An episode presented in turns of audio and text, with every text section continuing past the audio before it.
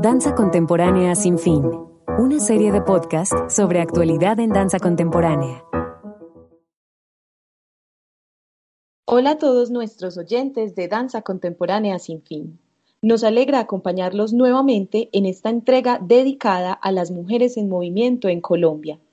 Les recordamos que pueden suscribirse a nuestro canal y aportar económicamente para que este programa siga creciendo. Me acompaña hoy mi compañero David Gómez, quien nos va a presentar a nuestra invitada. David, ¿cómo estás?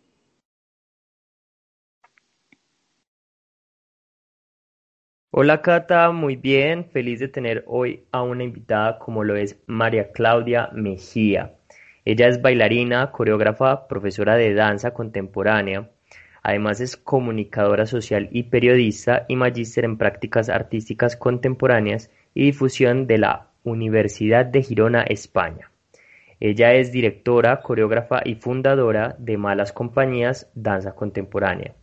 Es cofundadora en la licenciatura en Danza, Universidad de Antioquia. Ha sido profesora en instituciones como Elemental Teatro, Teatro Matacandelas, Teatro Hora 25, Universidad de Antioquia y Universidad de Medellín desde 1998.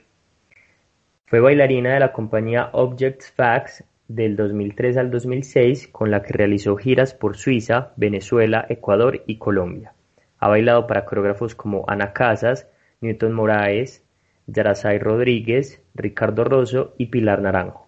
Sus obras han circulado nacional e internacionalmente, ha producido múltiples obras ganando diferentes premios y reconocimientos. Le damos la bienvenida a María Claudia Mejía, muchas gracias por aceptar nuestra invitación, ¿cómo te encuentras?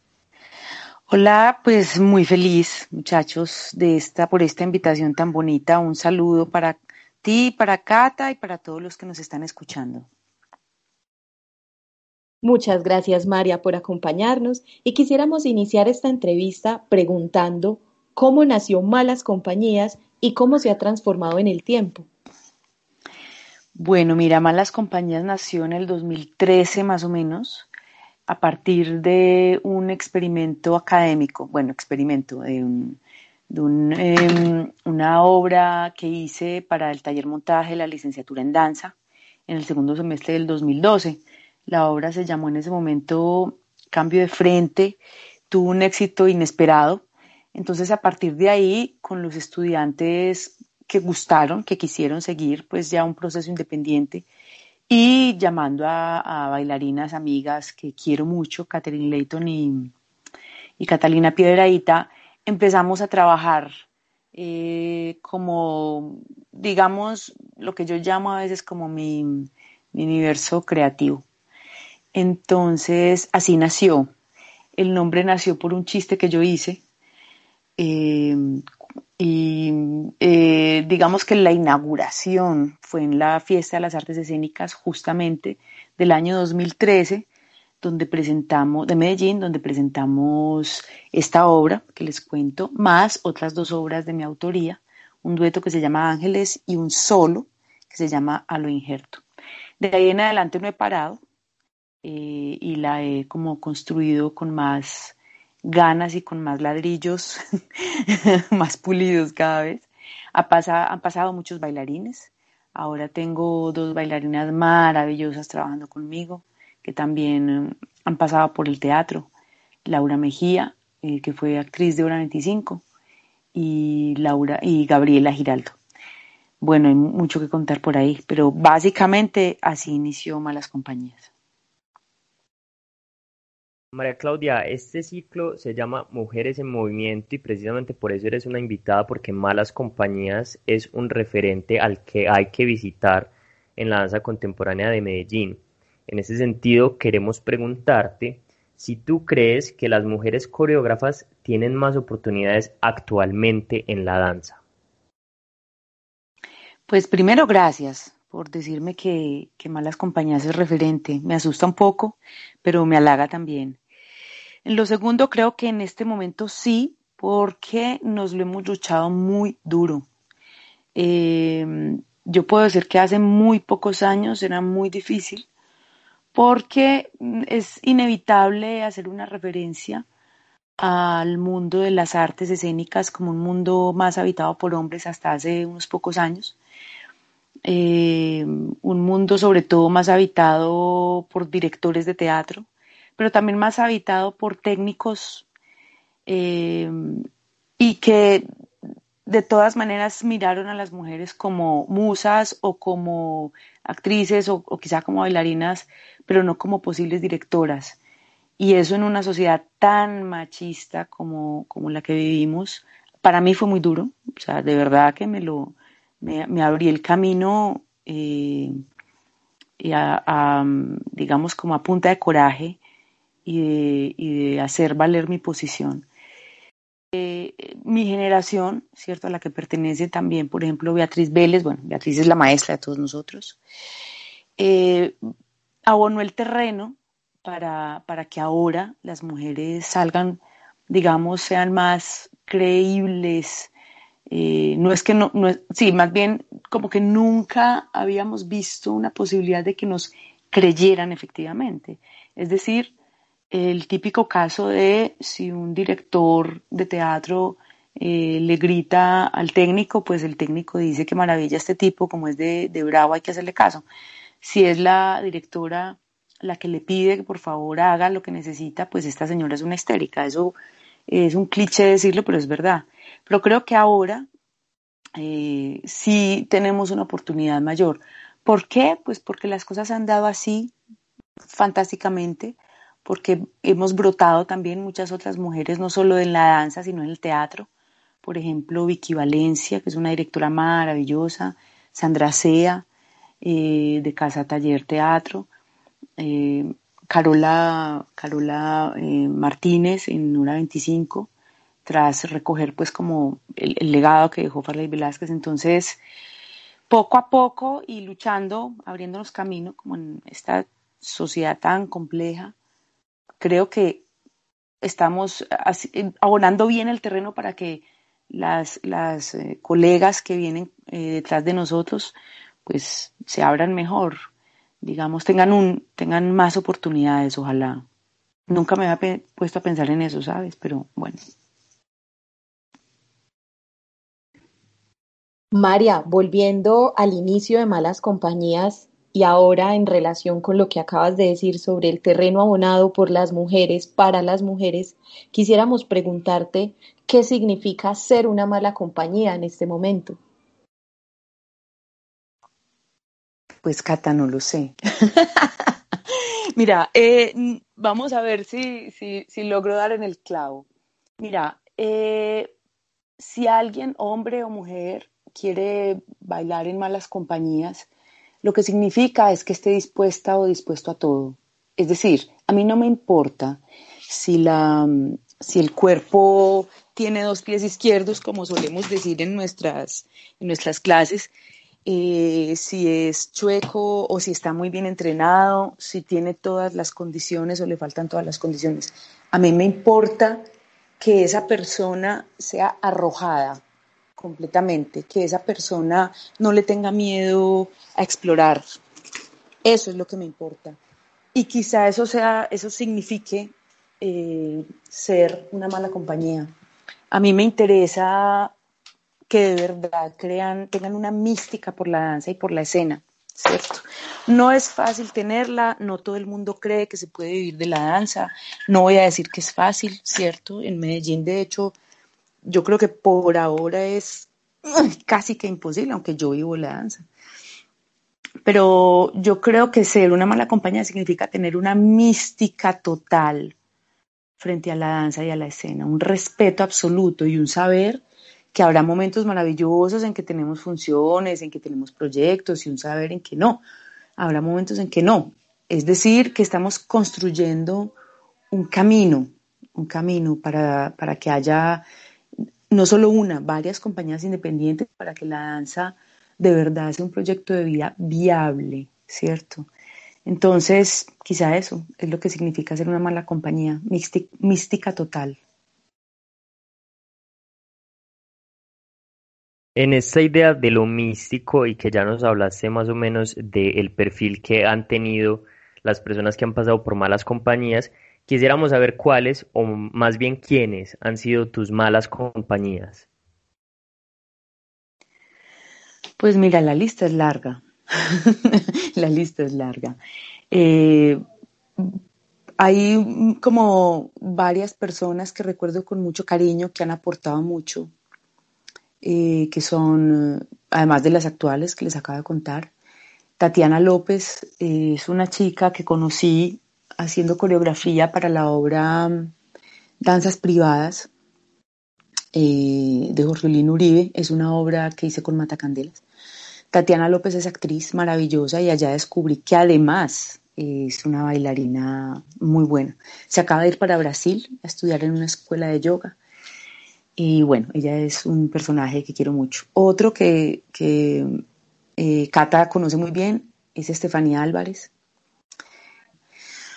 Una mujer mística completamente, además muy bien entrenada por, por, mi querida amiga Ana Elisa Echeverry. Eh, tengo que mencionar a Diego Bolívar, eh, un amigo y bailarín, fue mi estudiante en la Universidad de Antioquia, a Juliana Valenzuela, la directora de Alegro, a Luisa Fernanda eh, Carmona, una bailarina de ballet maravillosa, que, decidió abrazar la danza contemporánea en ese momento, a Nicolás Worsnop, que ahora creo que está en Inglaterra, si mal no estoy. Las, bueno, no sé si las mencionaban antes, Catalina Piedraíta y y eh, Catherine Layton. Esa es la lista que recuerdo con más cariño. Bueno, es que se me, vienen más, más a la cabeza. Eh, Jair, eh, ay, se me olvidó el, apellido de Jair, si, lo estás oyendo, Jair, perdón, Jair era del Colegio del Cuerpo y por esas razones de la vida vino a dar unos meses a Colombia, ah, perdón, a Medellín, y también estuvo un rato con nosotros. A Andrés, Andrés Mejía, que también es pasó por las manos de Annalisa, Judy Lorena Jiménez, uff, ya, si sigo diciendo nombres se nos acaba el tiempo. María, y también quisiéramos preguntarte qué temas motivan actualmente tus indagaciones en la danza.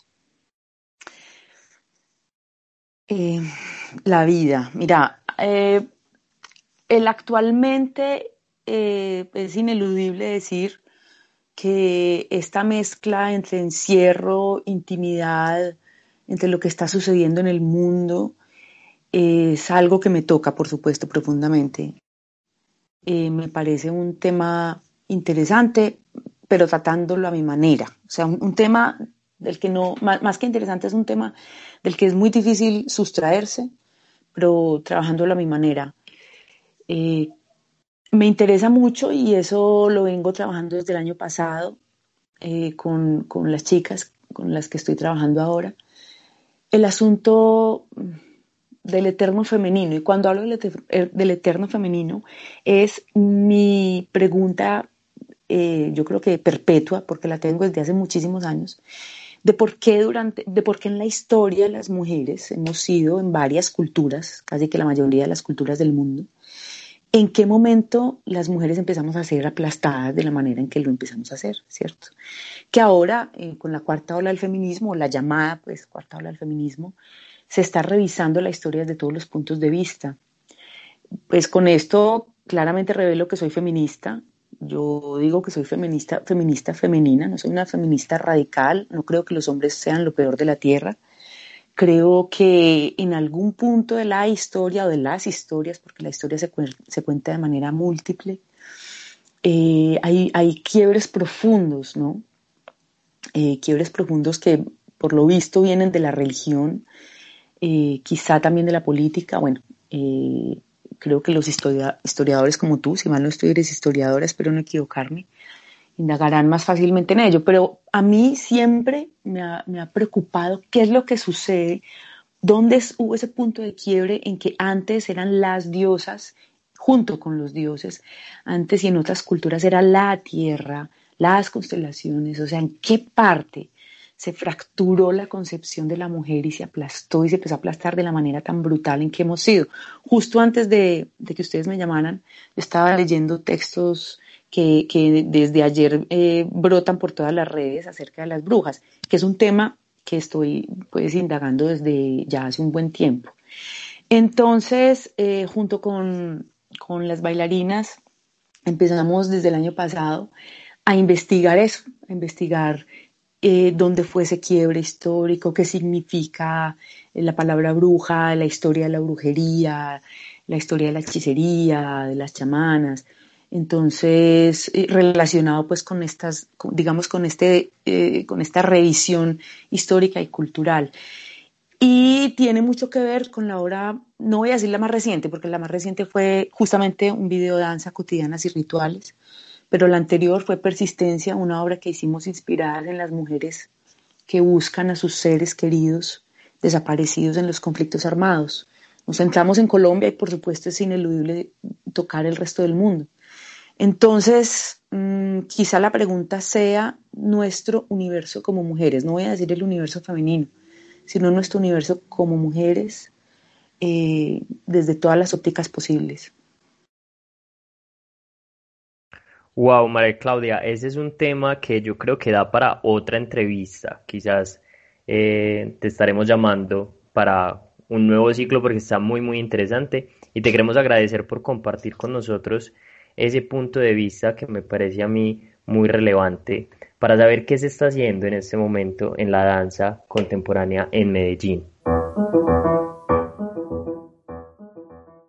Vamos a pasar ahora a la sección de la pregunta súbita que le gusta a muchas personas y la idea es que te voy a hacer unas preguntas muy sencillas y tú me debes responder lo primero que se te venga a la cabeza.